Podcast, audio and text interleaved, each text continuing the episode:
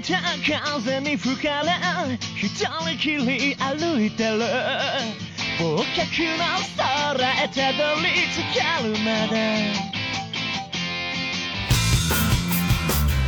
天平路和余庆路的一个路口，它会种着一棵很大的樱花树，啊，下面有台阶，可以坐在上面。但是后来，因为市政为了加速人员的流通，他把一个可以坐的台阶改成了不可坐的了。 揺れ出し重ねたけど空白で素敵だった当我们看到一些比较低矮的花丛长得很茂密、长得很好的时候，我们的第一反应不是很愉悦，我们第一反应是这是不是假花？对长得这么好，有可能是假花，然后要第一时间去去摸一下叶子。虽然这个行为有点不是特别文明，但是我们就是可能就是被骗多了。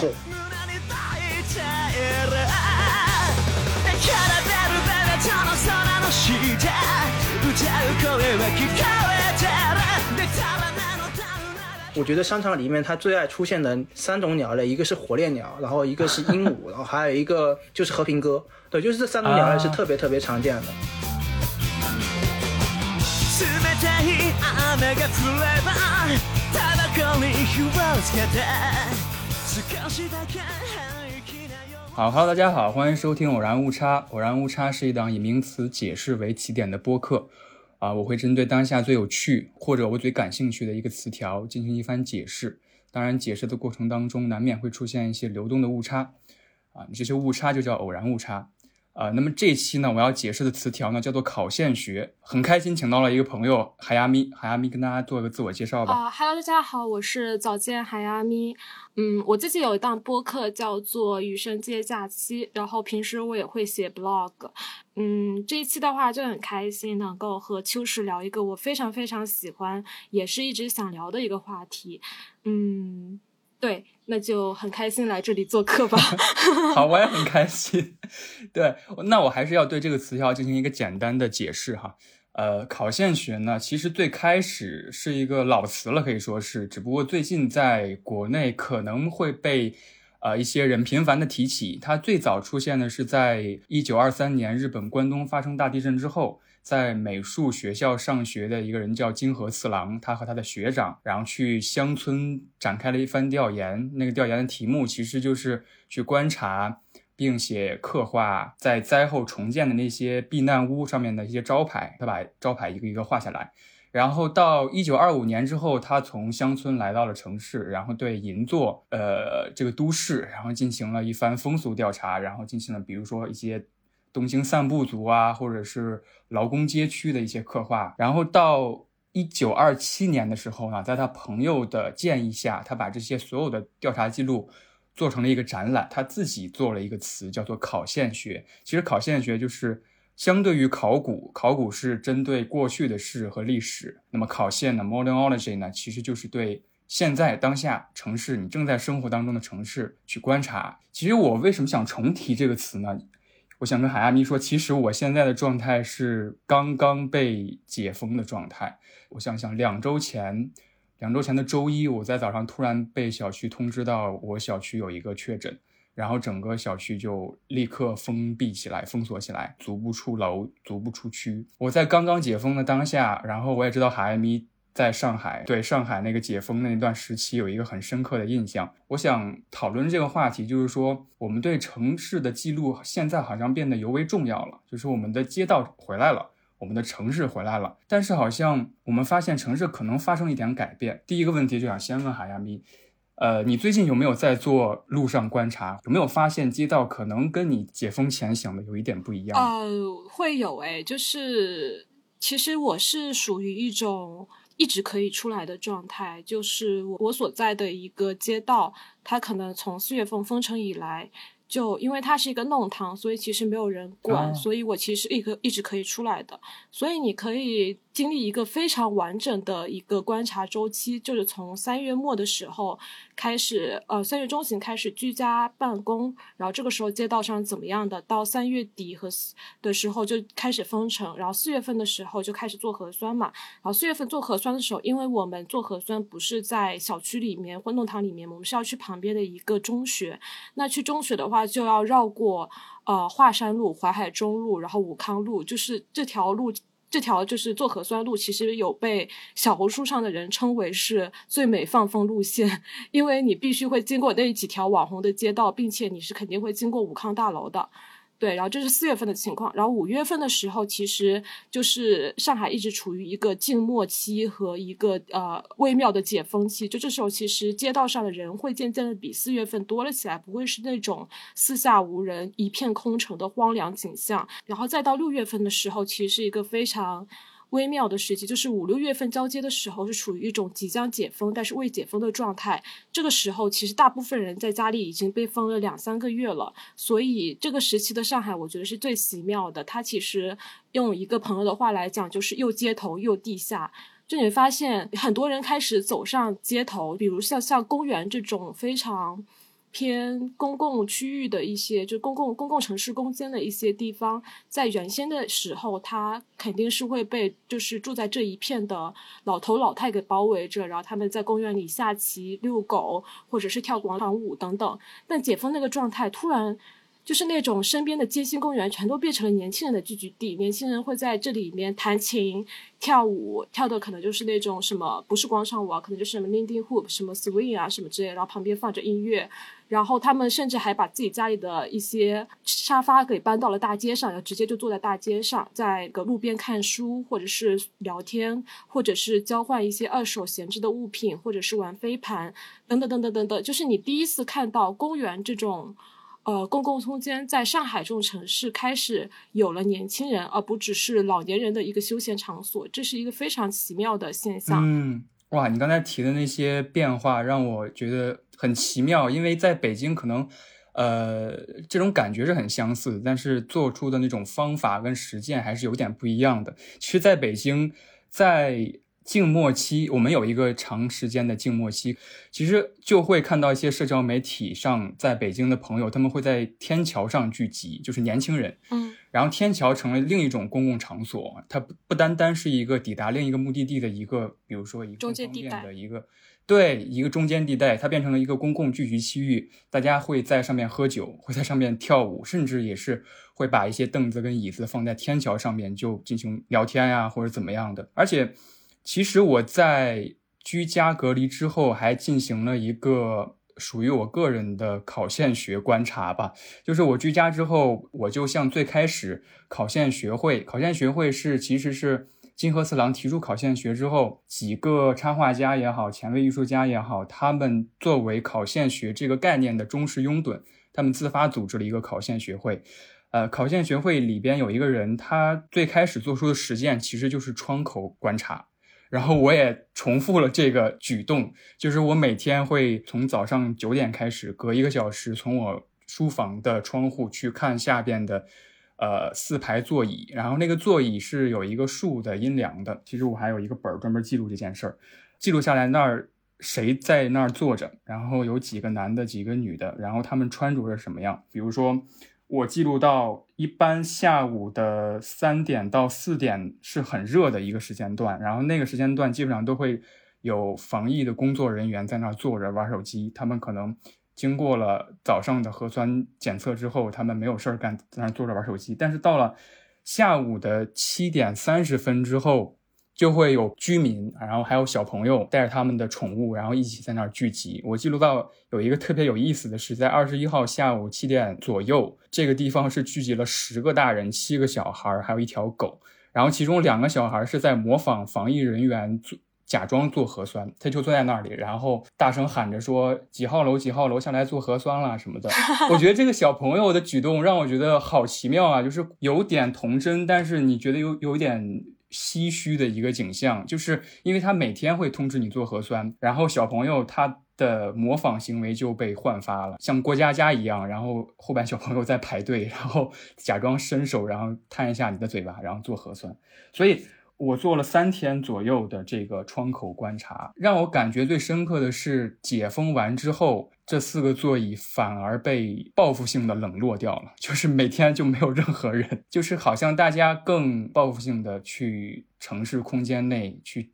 去抢回街道那种感觉。而且昨天在跟一个上海的朋友聊天的时候，他就跟我讲，他有一个比较长久的观察是。发现，在解封前和解封后的上海的穿着有很大的不同。还没有封城的那个阶段，每个人的穿着是有意的看出来是经过一番打扮，或者是比较端庄的一个状态。但是解封完之后，他形容说，好像非常明显的看出来，大家的穿着都是很随意。哎，对这一点。挺有意思的，就是其实其实核酸是一个为数不多的可以出来透透风、透透气的机会，所以其实大家都会卯足了劲儿的去呃穿着打扮自己。就是之之前会有流出来很多的视频和段子，比如说就是有一个防疫人员，他拿着大喇叭在下面喊说下来做核酸，就是做核酸现在都是上海的医务人员，所以不要化妆，不要化妆，不要化妆这种。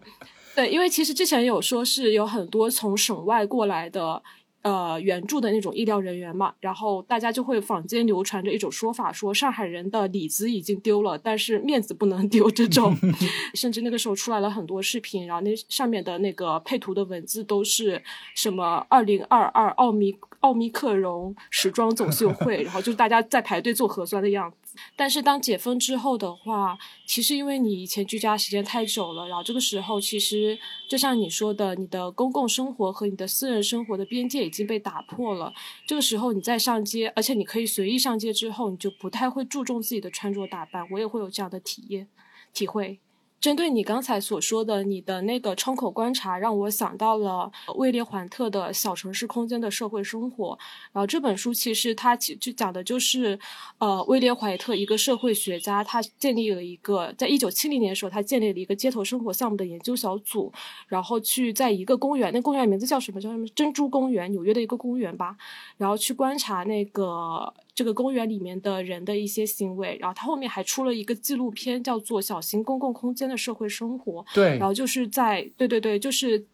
整一个记录的这样一个还原，我觉得非常像你刚才说的那个窗口观察，因为它其实也是就固定在一个地方，通过影像、通过笔记，在这个固定的场所发生的人的行为，呃，在不同的一个天气状况下，人们的活动会有什么样的一些区别？对，是的，我对这个纪录片我很喜欢这个纪录片，它有提到，在一个比较广阔的广场的情况下，人们其实并没有。真正注意走路这个姿势，比如说他低头看报或者低头打电话，但是人们是永远不会相撞的。就是他说，其实，在公共空间，我们走路这个行为是很本能的。然后这一点其实让我想到了，因为刚才我说那个小朋友会在底下做核酸，我在居家的这段时间以来，我对小朋友他们本身的行为产生了比较大的兴趣。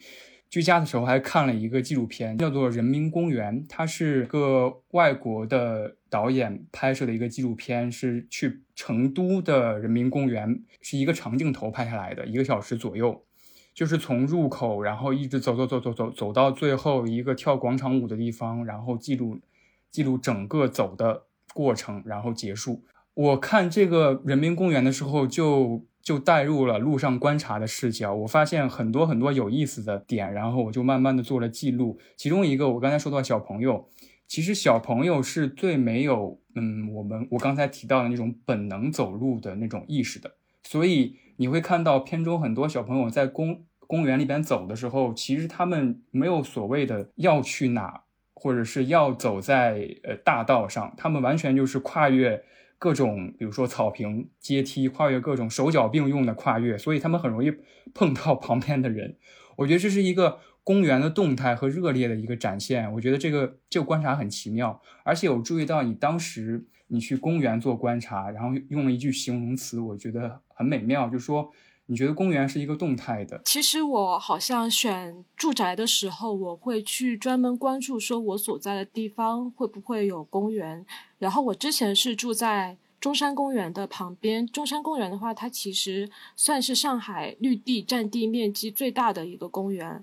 呃，然后我现在又住在徐家汇公园旁边，徐家汇公园也算是一个比较比较大的一个街心公园吧。对，然后我之前在小红书上写的话，应该是有一句叫做“公园的美学不在于创造，而在于发生”。就是因为我去公园可能就是散步或者是跑步，你在这过程中，你不用去想着说我要在里面举行一个办一个什么样的活动或者做什么样的事情，你只要行走在那边，奔跑在里面，你就会发现很多很生活化的一些有趣的场景。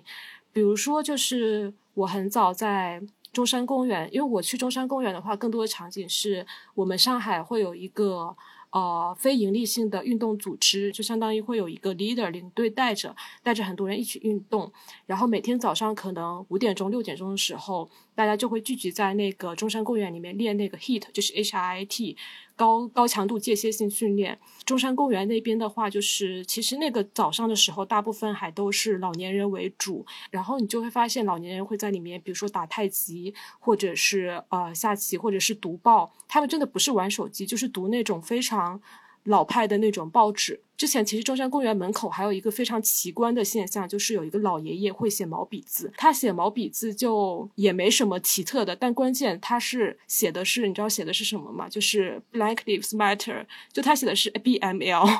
写了很多的英文，然后一一个主旨就是 B M L 嘛，就就非常神奇。我我我家旁边的话，可能还会有那种就是徐家汇公园公园这种，你会发现，因为这一届你知道是。叫做前法租界。所以前法租界就意味着它真的有很多法国人，就是所以你在解封之后，你去到公园里面，有很多很多的小朋友，他们刚被放出来，然后在公园里面去奔跑、去玩闹，然后基本上全都是外国小孩，那些就是可能都是保姆，中国的保姆带着那种法国的小孩在玩耍。我就我就看到有一个现象，就是有一个可能三四岁的一个呃非常洋娃娃的一个一个外国小孩坐在地上玩那个玩他的芭比娃娃，啊他不小心把他的芭比。娃娃给弄断了一个胳膊，然后那个保姆脱口而出就是 “oops”，然 后，然后因为他都是用英文在跟小朋友对话嘛，所以就会发现这个非常的让人的称奇，这很有意思，就是等于说下意识的举动也没有露出任何破绽的感觉，对，就是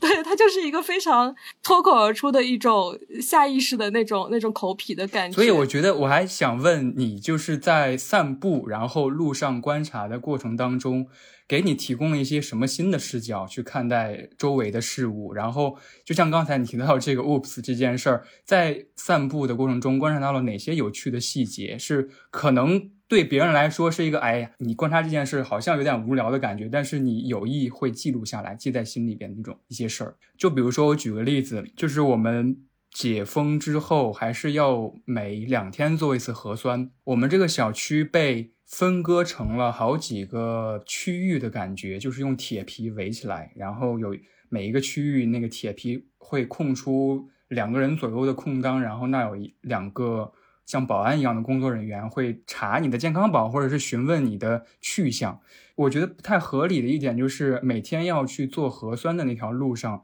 也有这么一个铁皮围起来的一个。新建的一个入口的感觉，我要去做核酸，我就要跨过那个门口。我发现，就因为那两个保安处在那两个门口，所以让很多人产生了可能我无法穿越这里的感觉啊。就是他们会在门前，对他们会在门前滞留很久，就是好像觉得好像这儿是不是被封起来了或怎么样，他们也不会主动询问，就是一个潜意识的。很本能的觉得这儿应该过不去，但是只要跟保安说清楚我要去做核酸，其实你就能过去了。我觉得这是一个他对人的潜意识和本能产生了一点改变。就说起这件事，我恰好前几天看了微博上有一个特别有意思的视频，我不知道你看到没看到？呃，一个朋友就是他们两个出去玩，然后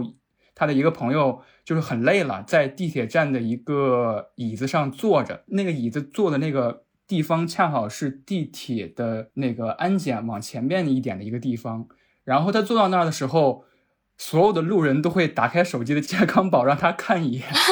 他那个朋友完全是坐那儿休息的，就那个行为，那个视频就特别有意思，就产生了一种怎么说呢，像是一种行为艺术的感觉，就是大家好像潜意识里这儿有人坐着。是在地铁口前面，我就要拿出健康宝给他看一眼。嗯哼，这是我路上观察发现的一个很有趣的变化，就是大家潜意识可能对于该或不该，或者是有一个准入的感觉，好像更深刻了。嗯嗯就是我去往某地，可能真的要看一个凭证，因为现在凭证真的好多。我前几天还看那个，我相信你也看到了，就是广泛传播的一个公号文章，就是在讲一个七十岁的老人去看到，呃，在上海好像是八九十岁的一个老人过生日要去买面，啊，我知道，然后就是因为对他的场地嘛，他没有带手机，然后他但是他有身份证也买不了面，然后七十多岁的老人想帮助他，发现自己的核酸也过期了，但是面就距离他们很近，但是就是买不买不到，嗯，所以场地码、健康码、健康宝这些东西好像已经根植到现在的我们的潜意识当中了，催发一些新的行为吧。其实我可能是因为工作比较忙的关系，就我做互联网，我们这个行业是没有黄昏的，没有傍晚，我们我们的行业只有黑夜。好像对我来说，我只能有早上的这样一段时间，因为我是属我是属于一种早鸟型的人格，我早上会醒得比较早，然后就会去晨跑，但跑着跑着可跑累了，然后我就会散步。你在这个时候会观察到一些比较有意思的现象，比如说。嗯，我所居住的地带可能是以老人为主，所以老人其实就是早上会买菜呀，会锻炼呀，这不足为奇。但是同时，就是因为这条路上也住着很多上班族和年轻人，你就会发现，在同一条街道上，比如说我在武康路上晨跑的时候，就会有提着那个豆呃提着一杯咖啡的年轻上班族和另外一个正在把弄堂里把衣服收进来的老阿姨迎面而撞。我觉得这种现象是非常有意思的。其实我之前也会在想的一个问题，就城市的市生化，像这种地带的话，就这种区域地带，其实会有非常多的本地人住在这里，但是随着另外一些年轻人的入住，然后把这里的租金给抬高，特别是其实就是二零二零年的疫情发生之后，然后很多网红其实是出不了国，但上海这一带法租界和呃就是租界的这一带，其实它的建筑风格都是非常偏比较就所谓的洋气吧，所以那个时候开始就有很多北京的、上海的、杭州的网红，他们全都。堆积到了上海的市中心，然后住到了像安福路、长乐路、武康路这种地带，于是把这里的租金抬得非常高。然后这里的市生化有趣的点是在于说，它有两点，一点是它会把本地人可能赶到呃更远一点的地方，因为本地人就觉得这里的租金可能更。能能出到非常高几万的价格，那我可能去到我呃在普陀或者是在什么呃杨浦的一些亲戚家、女儿家住一下也也可以。另外有一种非常有意思的现象就是，呃外国人，因为其实在二零二零年以前，这种地段住的都是外国人为主。如果你在上海租房的话，你在市中心租房，你会看到非常有一种房子名字叫做涉外出租、涉外房。就它其实里面的呃装修都是非常新的，然后里面的配置像是一些什么烤箱呀，就是非常西式的一种住宅的风格。这种房子被叫做涉外出租，因为它就是用来租给租给外国人的。然后这种涉外出租的房子的话，他们的价格非常高。一般来说的话，就是外国人才都租得起，因为一一方面他们是有汇率在，另外一方面很多外派的外国人他们的房子都是公司统一报销的，所以其实他们能够负担起比较高的租金。但是自从网红入驻到这一片区域之后，就是呃，他们把这里的租金抬得非常非常高，可能甚至有一些房子都会翻倍，连老外可能都住不起这里的房子的，所以他们就会 再往南边去迁移，就他们会迁到类似于像是延安高架那一块区域里面去，稍微往市中心的偏远一点的地方去迁移啊。我觉得这是比较有意思的现象，就是你早上如果去晨跑的时候，可能以前你看到的是。呃，一些外国人在遛狗，一些外国人他们在跑步等等，但是现在它就变成了六七点钟、七八点的时候，因为没有人嘛，然后变成了那种淘宝的衣服的拍摄的地方。就他们会载着一辆车，然后有一些女孩子或者男孩子或小朋友打扮的非常漂亮，然后在那种建筑或者在很漂亮的商店面门口在进行。摆拍，而且你住的地方是不是也是也有外国人居住？因为我看到你之前一个豆瓣广播，好像说你的衣服还是什么，就是晾的东西掉下来了，然后是一个日本的 邻居在用很 很日式的中文跟你交流，是是吗？对，没错，就是我住的这个地方算是它。它不是那种小区的房子，它嗯算是那种老洋房。嗯然后老洋房的话，其实一一一个房子也就住着那么呃七八户人家，一共最多也就十个人、十二个人左右。然后我楼下住的是一个日本人，这个日本人他可能已经在这里住了七八年左右的时间了。然后他因为住在一楼嘛，所以他就会晒衣服，会去那个花园那边去晒。然后我我的我房间里的那个阳台晒衣服，可能有时候经常会掉下去，他就会用非常蹩脚的中文说，他说啥来着？他说衣服下来什么的，对对，什么衣服下来，然后然后然后然后我就会赶紧道歉，我说我下来，我下来。而且你刚才提到弄堂，其实北京也有很相似的一种建筑形态，叫做胡同嘛。然后你刚才说的那点让我，呃，迅速回想起了我大学的时候看到了一个比较长的研究，是好像是 TED 还是什么上的一个研究，他是一个学建筑的，然后学公共空间研究的一个人，对，呃，胡同北京胡同里的公厕有一个很漫长的。按我现在的话来说，我觉得它是考线学研究了，就是他会，呃，每天比较长时间的在一个胡同里的公厕进行记录跟研究，因为他首先觉得公共厕所这个出现也好，或者存在到现在也好，是一个蛮过时、蛮有历史感的一个建筑，但是他经过长时间的研究，发现公共厕所在胡同里边的重要重要性已经形成了一种新的生态。去公共厕所的老人们都会在早晨的呃五六点钟，就是拿着他们一晚上在家中就是累积的那个桶嘛，就是嗯对方便的桶，然后他们会拎着桶在早上去往公共厕所，很自然的这些老人们就会和邻居有交流聊天。哎，大家好，这里出现了一个小小的误差，我后来查资料的时候反应过来了，我谈的应该是呃何志森。华南理工大学建筑学院的教师在一席上面的一个演讲，他当时也不是在研究胡同，研究的就是上海的弄堂。这个演讲的题目叫做“一个月里，我跟踪了一百零八个居民，发现特别好玩的一件事是，百分之八十的人手里都拿着一个尿壶。”嗯，我曾经在上海做工作坊的时候，嗯，我没有住在学校里，我住在弄堂里，因为在偶然的一次机会，我看见过。嗯，哈佛大学的一群学生在弄堂里调研，嗯，弄堂空间为什么这么有活力？人跟人之间互动为什么这么大？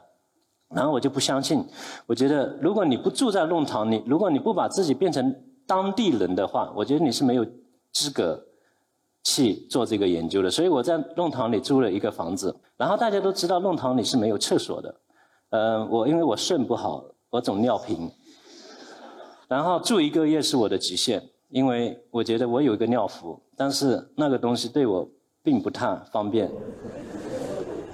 这样一个月，我跟踪了一百零八个居民，我跟在他们后面，我我想知道他们干嘛，他跟谁聊天，他去了哪里。然后我把所有的相片放在电脑里，你会发现一个特别好玩的，百分之八十的人的手里都拿着一个尿壶。每一个人每四个小时要出来一次，一天就上午一次，下午一次，晚上一次，在外出来一次都超过了二十分钟。所以我在想，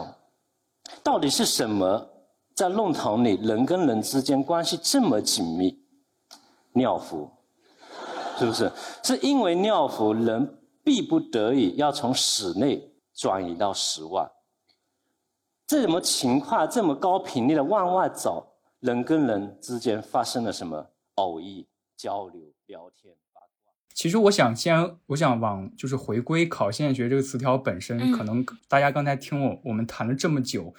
可能对考现学或者路上观察还有一点点不是很清楚。其实我想引引入一个讨论，就是我在路上观察学那本书里面看到的考现学会的几个人针对考现学到底是什么有一个讨论。我觉得这个讨论蛮有意义的。施赖川原平、南生坊和藤森照信，他们都是考现学学会的成员，他们分别是艺术家、插画师和建筑家。他们就说，考现学其实总是被两股力量拉扯，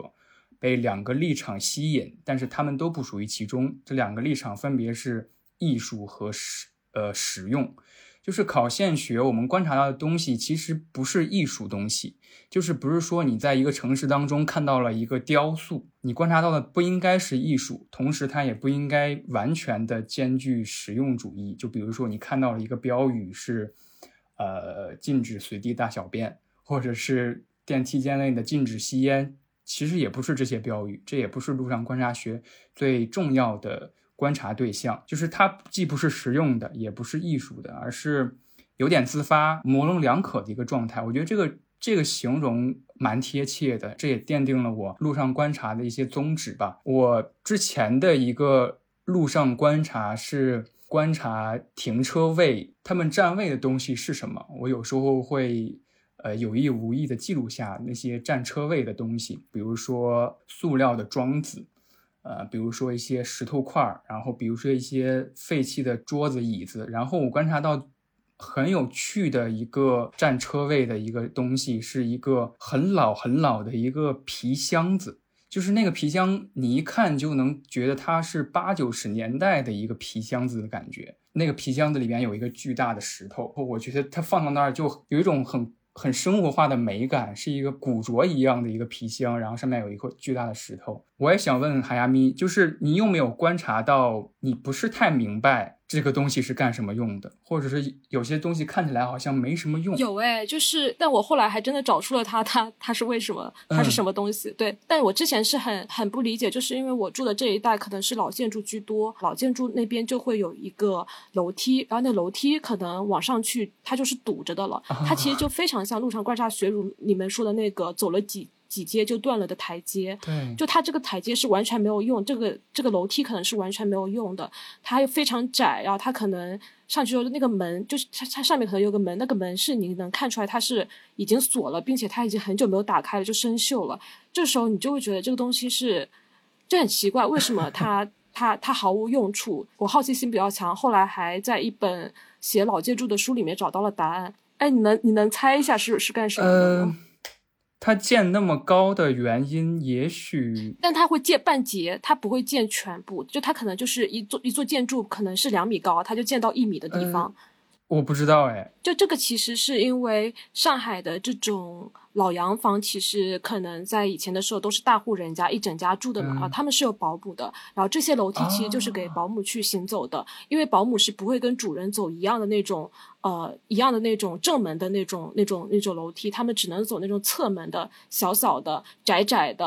呃，非常陡峭的那种楼梯，并且他们只是半截的原因，是因为他们其实会有保保姆间嘛，就其实，在在在在上海叫亭子间，你知道亭子间吗？亭子间它其实就是在。半楼之间就是可能有一楼、二楼，然后有个一楼半。上海往往会有个一楼半、二楼半，然后二楼半就是相当于在楼梯那边就会有一个小小的房间。这房间很小，然后可能朝向也不是特别好，然后但是它的租金很便宜。它其实以前就是给保姆住的。然后这个房间可能也会有一个配置的楼梯，这个楼梯就是通往保姆间的。但是后面就是等这些房子现在已经变成了正式的住宅之后，啊，这些楼梯因为它不达到什么消防的之类的标准。所以就是被弃用了哇，好神奇啊！这是我完全不知道的一个知识。所以这个就我觉得其实就很像是路上观察学里面说的那些微小的废墟，就是艺术托马森嘛，它就变成了城市僻静角落里不起眼的存在，是飞速城市化的痕迹。对对对。我其实想跟大家解释一下，刚才海亚咪谈到的那些，比如说阶梯也好，或者是汤马汤马森是什么哈？就是其实汤马森这个词呢，也是考线学会，就是赤濑川原平等人这些学员给这些无用之物的东西的一个定义。汤马森这个名字是源于一九八一年美国大联盟选手汤马森被高薪聘请至日本之后。然后表现不佳，远远不符合期待。然后吃了川原平就将这些城市当中的无用之物、不明所以的东西、遗留下来的东西叫做汤马森。海亚咪说的那个阶梯，其实它也有个词叫纯粹阶梯，就是城市当中会出现一个阶梯，但是这个阶梯，呃，你完全看不出它的用处，就是它可能上去了，然后另一个方向又下来了，就是完全处在那儿。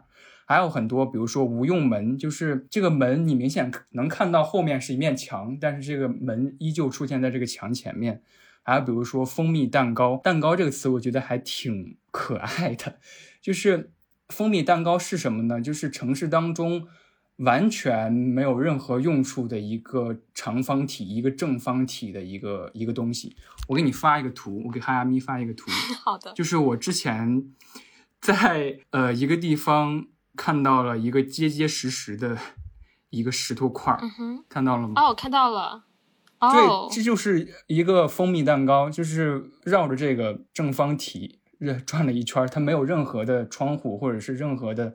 小门儿、任何的插口，它就是一个四四方方的站在那儿的一个石头块儿。哎，我这里还想聊一个话题，就是我们刚才聊的是一些城市里面禁止的一些物品，但是就是比如说像是那个，我不知道秋实会不会有观察到一些城市的交互，比如说街道、建筑和人之间的一些关系。就是我可以先分享一个我的小观察，就是我是住在武康大楼旁边嘛，我对这座上海一直以来非常被呃网红化景观的这种建筑还是非常好奇的，所以就是我在去年十一的时候受到了 Netflix 的有一个有一个纪录片叫做《假装我们在城市》，啊，我看过，很喜欢。是，的，然后我当时发起的一个计划就是街头入侵计划，假装我们在武康路，然后就去观察一些处于这个街道里的人的一些活动，以及他们呃和他们发生一些交互吧。武康大楼它其实是一个非常神奇的地方，就在于说它其实旁边有六道的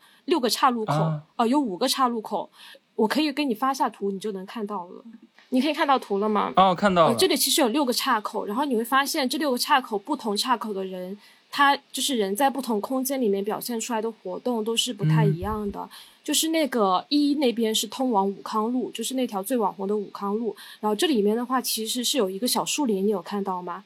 哦就这个小树林其实是一个呃，就有点像小小的街心公园的感觉。然后这个公园其实一般的话，大家就会坐下来小小的休息一下。但是疫情的时候，这个公园就变成了推拿师傅的一个驻扎地，啊因为这里是有绿荫的，对，所以就是没有那么多的太阳的直射，所以就推拿师傅他们可能就是疫情在家可能赚不到什么钱，所以他们就会在这里支起来一个凳子，然后给大家做推拿，三十分钟三十块钱这个样子。当时还成为了一个奇观，就大家都会说非常像东南亚的地方。然后像二这里，就是二这里的话，它是一个咖啡馆，然后这是新国路，新国路这里是有一个咖啡馆，然后大家会坐在这里，因为它是有台阶，所以大家会坐在这里喝咖啡。然后这里非常神奇的一个现象是，你会看到所有的路口他们都是徐汇区的，但是二它是一个长宁和徐汇区的交界处。然后你就会发现，在疫情的时候，因为徐汇的疫情是比较严重的，然后长宁是比较宽松的，所以在即将解封的那一段时期里面，很多长宁的人是可以出来的，然后徐汇的人不可以出来，而且在徐长宁其实可以自由活动，但但徐汇可能就管得非常严，于是。所有的路口可能都没有人，只有那个新果路的路口二这个路口是有人的，对，然后那里聚集着所有的人的感觉就非常的奇妙，它不像像平常一样四处都有人。然后呢，三这里其实是一个，呃，三这里的话其实是一个正对着武康大楼的这样一个一个一个一个地方，所以其实就是拍照打卡人是最多的。大家在这里发生的活动只是拿出手机对着武康大楼拍照，只是这样而已。然后呃，四这里的话就是一个。呃，四五这里四这里是天平路，然后五这里是余庆路，中间其实还会有一个小路。我给你发一个小路非常有意思的现象，嗯，你可以看到这张图吗？哦，看到了。对，然后哦，这个、这是一个，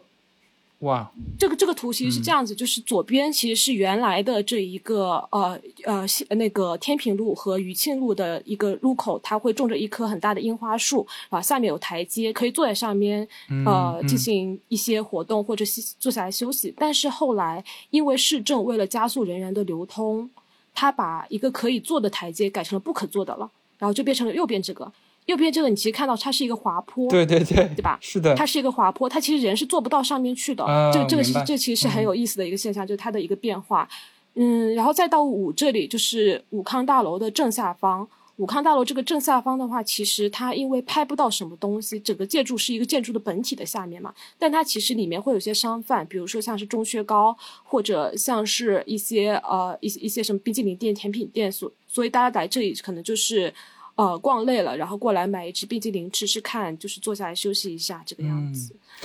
对，所以整一个空间人的活动和呃，就是分布和流动，以及和建筑的关系都是非常有意思，和街道以及不同区的关系都是很有意思的一个现象。对，好有意思啊！就是这一块儿好像聚集了好几种文化和生活态度的感觉。没错，没错，就在这这个中心汇集。而且你刚才提到那个一的那个地方，就是有树荫的那个地方，他们会进行推拿，这让我想到了就是那个小型公共空间的社会生活那个纪录片里边，其实他提到很重要的一个公共空间的元素就是树。大家都会有意识的在树下聚集，这是一个很本能的反应。他们会自己拿着凳子去树下聚集。而且，你刚才提到那个，呃，就是花坛的那个改变，让我想到了之前我看到的一个一个行为，叫发生在伦敦，个自发发起的一个行为，叫做园艺游击，就是有些。呃，住在伦敦的人，他们会对自己门前的那个树下，树下四周不是有一个怎么说呢，像土堆一样的感觉？就是我们走在路上会发现，大树下会有四四方方一个正方形，把那个树根给框住。然后他们会对自己门前的那棵树下的那个四四方方的那个方块里边种上自己想种的植物。哇哦！然后他们会规划怎么样这个让这地方更漂亮。但是就像你说的这个。这个事件、这个现象一样，就是他们后来把那个坡改成斜的。伦敦的一些好像警察还是什么，他们最后做出的行为是，好像把那个四四方方的那个框用橡橡很厚的橡胶给盖住。啊，我觉得还蛮奇妙的，就是我们很多自发行为并没有危害到整个社会的正常运行和规则的。是我觉得是很很有趣或者很有创造力的行为，但是后来就被有意识的改变掉。呃，因为其实你知道，就之前《好奇心日报》他写过一篇文章，我记得里面提到说，一个城市的宜居程度其实是，呃，有一个指标是你可以在路上随处坐下来的地方的一个占比。我之前从北京来上海，有一个非常，呃，非常明显的感觉，就是我觉得北京其实很少很少这种可以。走在路边坐下来的地方，甚至连全家和对对对呃七幺幺这种便利店完全没有坐的地方，大家好像就是想让你进去，然后就出来就好了。但上海几乎所有的便利店，除了像南京西路这种人流量非常大的游客的场所之外，它的区域非常小，它还也是会有一个类似于吧台的这样的地方，可以能让你至少坐下来能够吃点东西这样。我也有同感，就是首先是那个小型公共空间的社会生活里边提到过这么一句，说人们会。自觉地坐在任何能坐的地方，我觉得北京，呃，我散步的感觉就是这种地方确实很很少，而且甚至有一些自发的转化行为，就是其实有一个墩子，那个墩子可能是为了防止汽车直接冲上人行横道的那种墩子，但是这种墩子反而被人们利用起来，做成了就是大家在那儿坐着。是的。就是你会发现，一一个好的城市应该是适合散步的、适合行走的城市。但是你走了的话，肯定是会累的，你肯定需要坐下来的。对，是的。而且那个小型公共空间的社会生活里面，其实还提到一点，就他们去会去衡量、测量很多台阶的高度，然后就他会算出一个最适合坐下来的高度是多少这种。包括就是还有他会去测那个。呃，喷泉呃不是喷泉是喷泉吧？喷泉的分贝程度，然后去测量出来最适合去交谈的分贝程度是多少？因为你在这样一种噪声的干扰下，反而你去谈一些私密的东西，不怕被别人听到。所所以其实我还蛮关注上海到底有哪些可以坐下来场所。我指的不只是全家里面的，就是我更关注街道上可以坐下来的地方。你就会发现，其实长宁区的话，它是。呃，因为长长宁区其实有一些社区营造的组织，并且它那些社区营造组织和政府的关系非常密切，所以他们其实可以用他们学到的一些社区创造和一些呃城市呃规划的一些一些比较学术的一些呃理论指导，然后去跟政府去合作，真的对这个城市做出一些改变。比如说，他们会在愚园路上面去设置一些可以坐下来的。那种凳子、椅子，路边就有非常多的椅子，而且其实我觉得非常神奇的一点就是愚园路上面有一个有一片草地，然后那片草地就是一个精酿酒吧，叫叫 Camille 的一个精酿酒吧，然后它它它沿街然后是会有一排的座位，那个座位其实比较好的一点是它是朝内的，就它朝着那个草坪，它不是朝着街的，其实就是有一种。介于公共和私密的感觉，就面对着一片草坪，嗯你可以去观察草坪上面的人、狗和各种各样的东西。平时你可以在上面随便坐，然后早上的时候，其实那边是会提供呃 brunch 的，所以呃你就可以坐在草坪上，然后他们会把 brunch 端出来，你就可以在草坪上吃饭这样子。我下一个问题其实也是一个最后一个专题了，想让海亚咪跟大家交流一点经验。如果有朋友想开始路上观察的这种行为和实践，你给大家的建议是怎么样？如何开展第一次的路上观察学？需要准备什么东西，或者是准备什么心呃、情？说如果说的呃宽泛一点，就是毫无卵用一点，就是带上一颗心。就我知道，其实你上班之后，你工作之后，你变成社畜之后，你其实一些非常敏锐性的感官是慢慢的变得钝化的。所以，其实我的一个方式就是我开始去拍照，然后我买我买了自己的相机。然后我之前其实也做过一个计划，就是五月份的时候，我和另外一个摄影师做了一个计划，就是男女摄影师拍同一条街道。其实不光是一个不同性别的视角，因为我会发现，呃，在摄影的过程中，你会发现男男男摄和女摄，他其实周遭事物的那种捕捉和他们关注点其实是不一样，包括他们图像的表达的风格是很不一样的。用两双眼睛去看世界，会看到更多的东西。然后除了这个之外，其实我还带上了另外一个 GoPro，就是别在自己的那个一个背包上面。我们最后在翻 GoPro 的时候发现，其实 Go GoPro 是第三双眼睛。嗯，啊，对，因为 GoPro 它的视角其实和我们不一样，就是因为 GoPro 它那个比较向下的视角，就你正正常的话，人人他其实可能说一米六七、一米八，他他可能有一米八、一米九差不多，然后我我大概一米六，然后我们本来就这个高度差，其实就会导致有一点细微的差别，有些东西他看得到的我都看不到，但是那 GoPro 它就会更矮，它更多是在拍地面和地面稍微往上一点，就地平线那种感嗯觉。对，即使我们生活在同一个城市、同一个街道，你仍然要意识到，你看的这个东西还会有很多别的视角在看它。这个给我营造了一个逻辑，就是说，当我上街的时候，如果我觉得这个眼前的这个东西、这个建筑很有意思、很有趣，那我肯定会进一步想，是否大家都觉得它有趣？我想要找到自己比较个人认为有趣的地方。这些地方、这些细节可能是不足为外人所道也的，或者是别人不一定能观察到的视角。我在路上观察学那本书看到南生坊他做过的一个考线学作业还蛮有趣的，他就是针对家旁边一个桥下面漂流物，他会进行一个比较漫长的记录。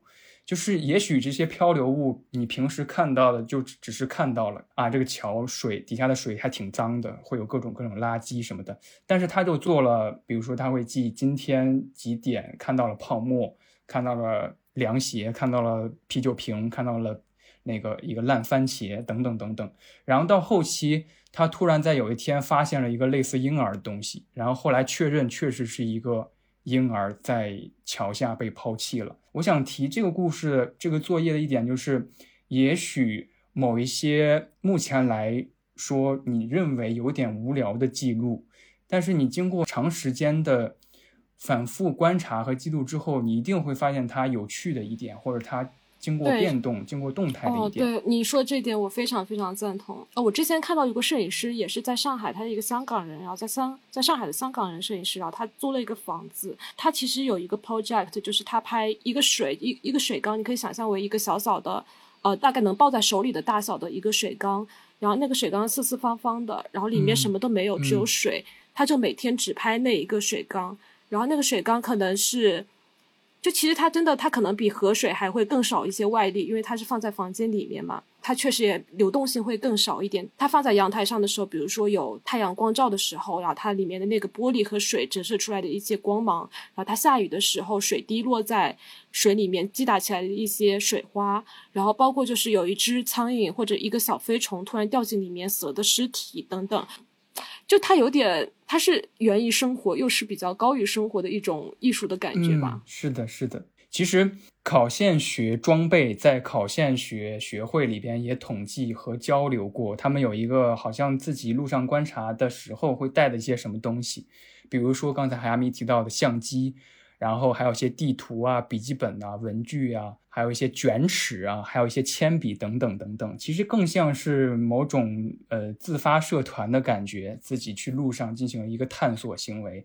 我对考现学的认识，觉得它最有趣的一点就是它把大人的这种行为，呃，说成了一种呃儿童的科学观察。其实我有一个自己的建议，就是如果大家对呃现实生活中的考线或者是路上观察有一点点觉得还没有怎么说掌握起来，我我的一个方法是，大家可以先进行数码考线学。就是数码考线学，其实我之前是听一个节目，我不知道你知不知道一个。居住在北京的画家，同时也是一个青年艺术家，叫做李池。他之前的一个项目是研究成都来福士广场的苹果店，呃，样机里边的照片都是什么啊？其实我也有意识的在做这种数码考现学。我养一只猫嘛，这只猫是一只黑色的土猫，然后它叫摩西。然后我养了它之后，我就有意识的去拍生活当中我。呃，网络上看到的黑猫的照片，我就会存下来，或者是网络当中看到的一些黑的动物的，或者是卡通的，甚至一些人那种感觉很像我家猫，我都会保存下来。摩西宇宙的感觉，数码宇宙的感觉，而且包括最近我在看一个老的日剧《时代西口公园》啊，我喜欢。我在看这部剧的时候，正好也是我准备考现学这期节目的时候，我突然发现。时代西谷公园有一集，就是高桥医生演的一个角色，不知道你还记得不记得？他是一个社交有障碍的人，他在高中还是初中的时候，他就决定有一天开始我不出门了，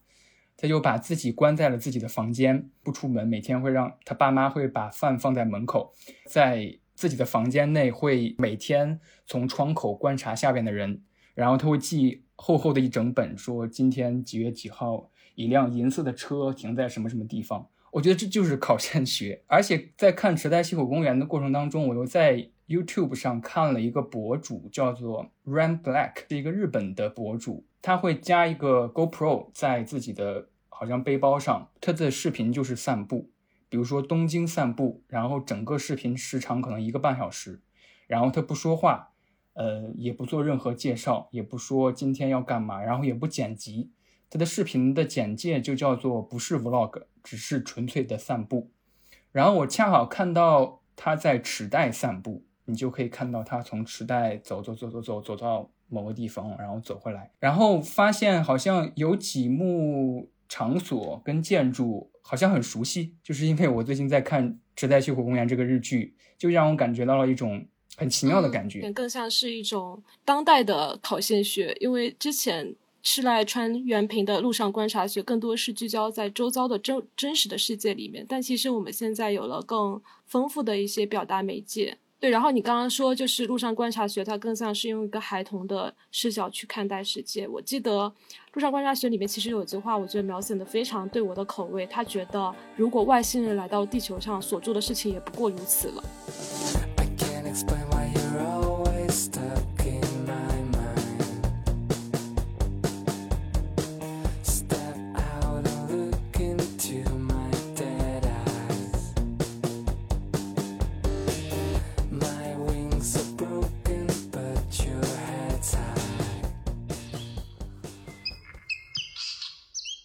结束了和海亚咪的聊天，接下来我将和我一位摄影师朋友严氏有一个对谈。他目前居住在上海。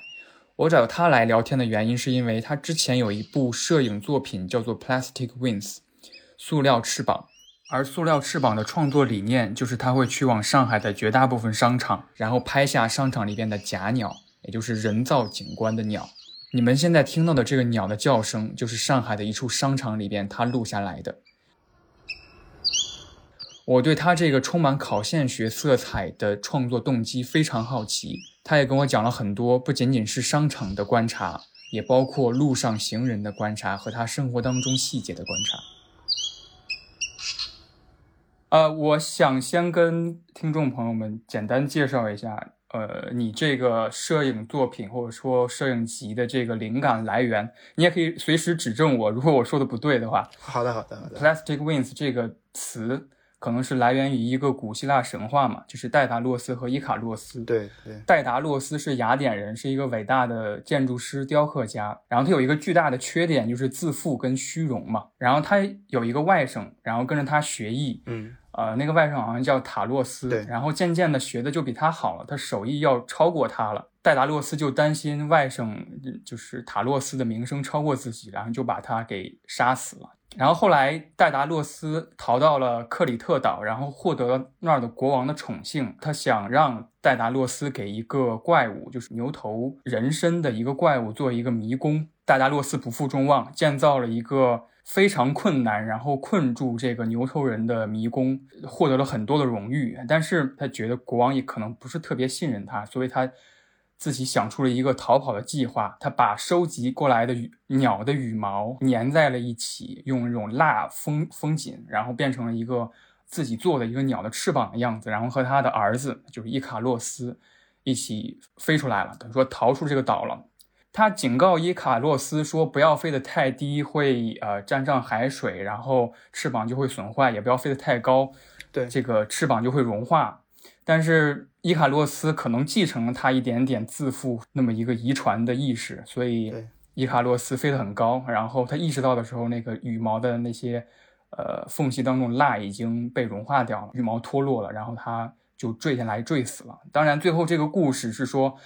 啊、这是复仇女神的一个计划，是复仇当时戴戴达洛斯杀死呃自己的门徒，同时也是外甥的这么一个嗯复仇。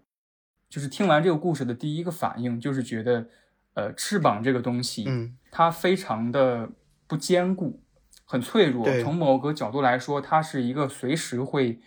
会被人戳穿的一个形态。所以我想知道，你当时你怎样从一个神话故事当中引发或者启发了你对商场这个公共场所的一点创作的欲望跟想法，以及你在拍假鸟的时候，你有没有什么新的思考跟想法？对你这两个问题其实都有。我觉我先说一下为什么我要去商场，因为我家里面的女性成员非常的多，就是我外公，他有五个兄弟，然后五个兄弟生下来的孩子全部都是女孩，结果就是我大概我妈有。四五个亲妹妹，然后还有很多个堂妹，嗯然后就是外公这个家族，他整个家族加起来大概有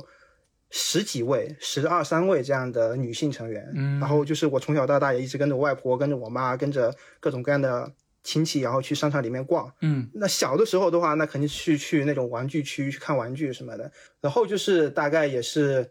疫情前的一段时间吧，那时候就是也是陪他们去商场里面逛，我就自己去看。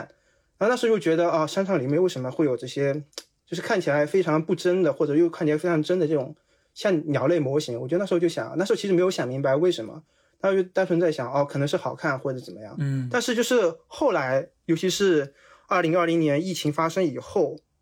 大概是二零二零年的三月份、四月份的时候，我那时候再去四月份、五月份的时候，那时候我再回到商场里面去看里面的鸟，其实会感觉就是我会把自己的那时候的感受会会寄托在那个鸟的身上，我会觉得这个鸟就是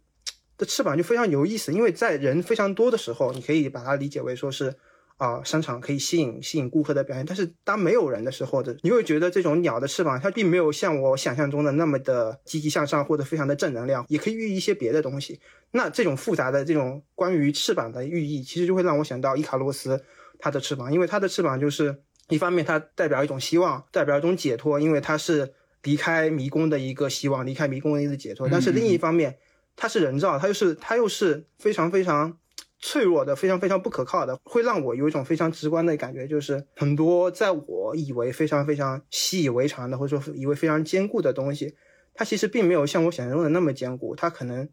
只是看起来很坚固，或者看起来非常的永恒，但它并没有。对你说的这一点，首先我觉得，呃，其实有一个学科叫做商场陈列学，或者是我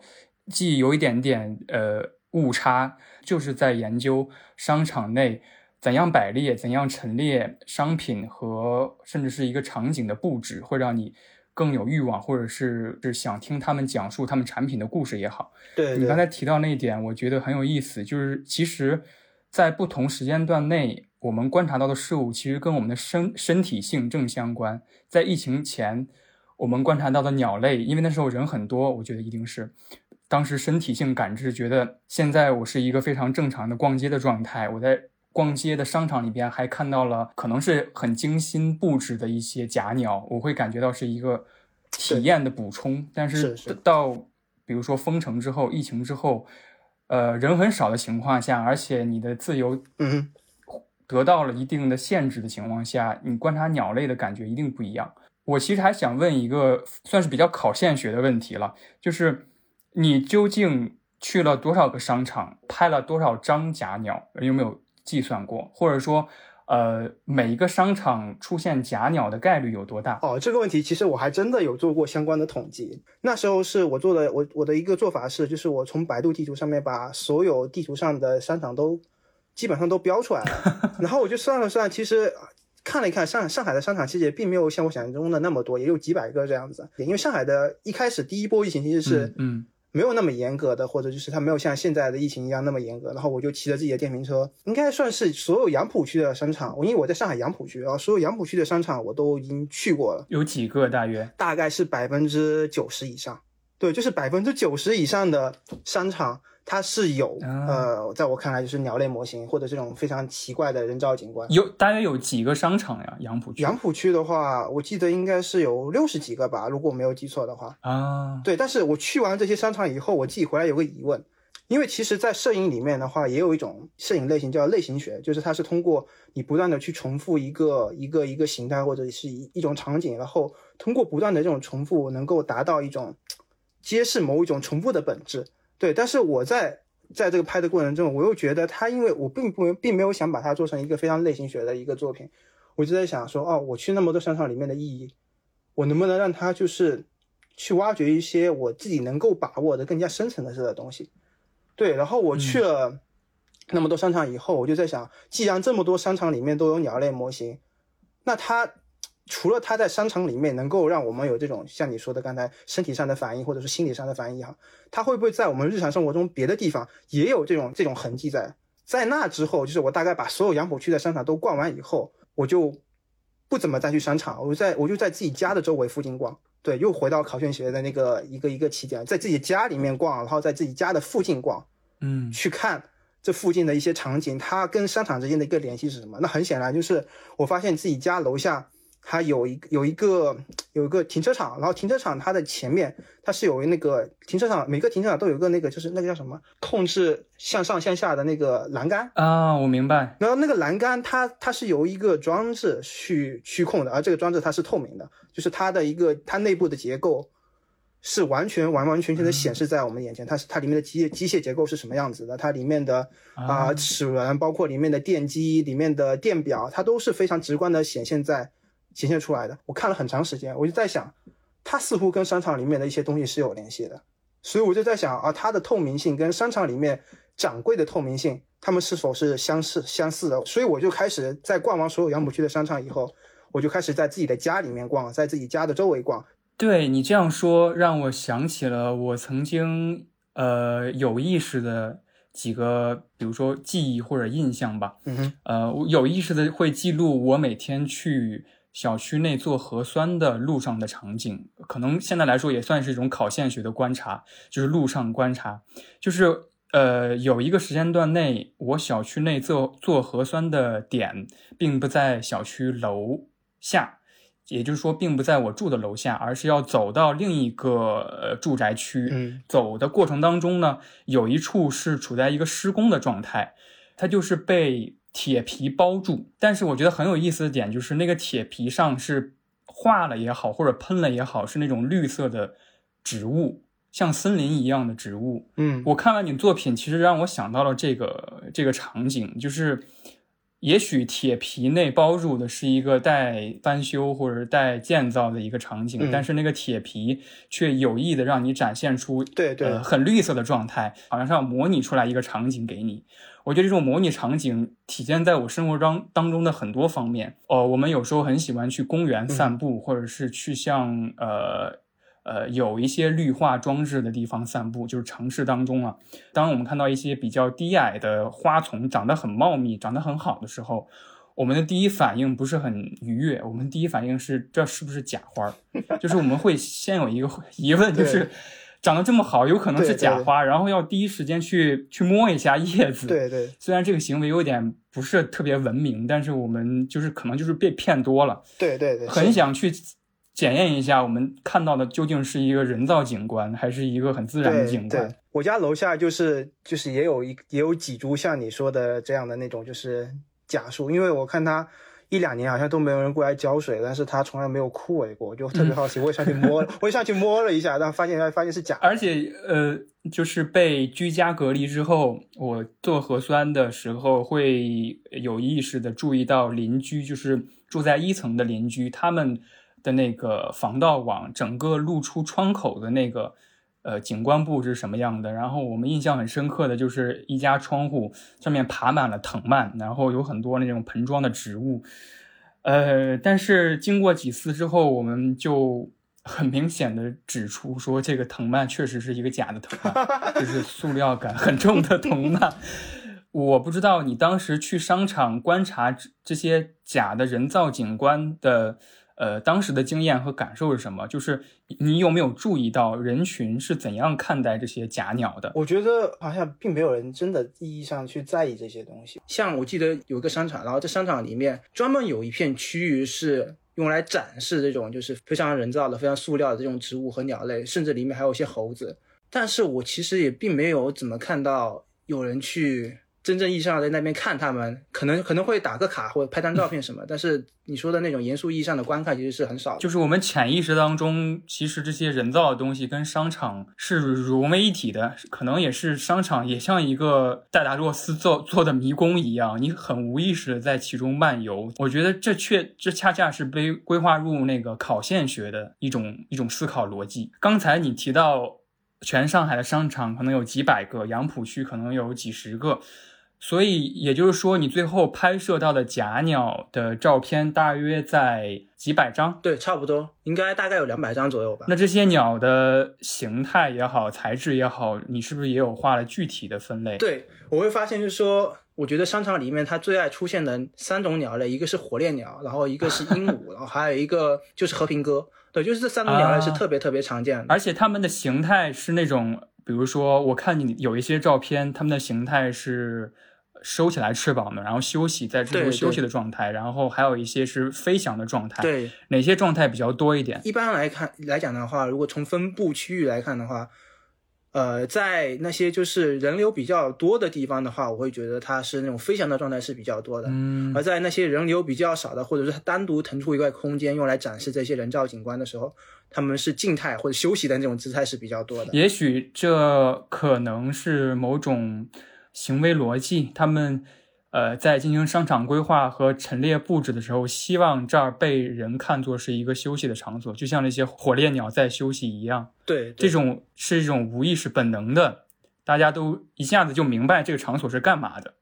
我还想问你，就是你刚才呃刚开始聊的时候，你跟我讲你在上海解封之后，你又重新走进了商场。对对，在这个重新走进商场之后，你有没有什么新的感受？包括你解封之后去往街道的时候，发觉街道已经发生哪些变化，和你之前的观察相比？呃，这种变化我觉得它非常微妙，就是我不知道你有你有没有看过，就是冰口龙介的那个驾驶我的车那种感觉，就是它里面就是里面的那个鹰，它是跟呃反正就是出轨了，家福看到，但家福看到以后，他并没有去跟鹰沟通，他反而就是让这情让这件事情像没有发生一样。我其实在，在这一次走上街头，第一时间我可能不太会去注意有什么不同，因为不同的地方实在太多。我因为像我们家楼下之前是它有个规定，这规定是那时候那个有个市场监督管理局的人过来跟我们解释说，啊、因为要防止快递外卖小哥就是偷偷的住在店面里面，所以他们要把所有的店面给封了。对，所以那时候就来了来了一一些施工队，然后施工队就在我们的楼下弄起了那种通非常常见那种绿色的围栏，然后把所有的店面都给围起来了。对，但是当上海说他解封，要说说自己啊，我们要解封了，然后我们下楼，那个护栏就突然间消失了，所以就感觉那个就仿佛那个护栏从来没有存存在过那种感觉。我对我觉得你这种混乱感受，恰恰是可能当下，呃，最适合做考线学，或者是最不适合做考线学。对首先不适合的原因，我认为就是因为太多的东西被我们不知情的情况下，被我们完全不知道它对它的改变逻辑是什么样子，就消失掉了。所以好像之前我们做的一些考线的记录，都无法证伪。对对对对，而且就是你会发现，就是在刚刚解封的几天之内，其实是人行道上面其实是站了非常非常多的人，就是那种原本是就是专门是车辆运行的一些一些街道，其实上面站了很多人，啊就是原本街道是有个秩序在的，就是人行道归人行道，呃，那个车道归车道。但是疫情刚刚解封的一两天之内，我上街的时候，我会感觉啊，就是有一种街道秩序的消失的感觉。我我大约能体会到这种感觉，就是大家重新或就是重新夺回了街道，一定要好好体验一下，然后好好对对体验一下站回街道的那种喜悦感，那种那种主导权。而且就是你会发现，就是一些非常有意思的人，其实是站在那个街道上面的。像我就观观察到了一个大爷哈，这个大爷他就是身上穿着那种就是烫头发的那种衣服，然后站在大街上面抽抽烟那种感觉。就是他好像是被一自己的一个行为完全就是拽出来了，就是对我之前还看到一句话说，城市不赤，就是城市就好像一场庆典一样。但是到了这种嗯特殊时期，我们要重新宣布这个城市的主权，所以我们大家都互相看到，这是很重要的。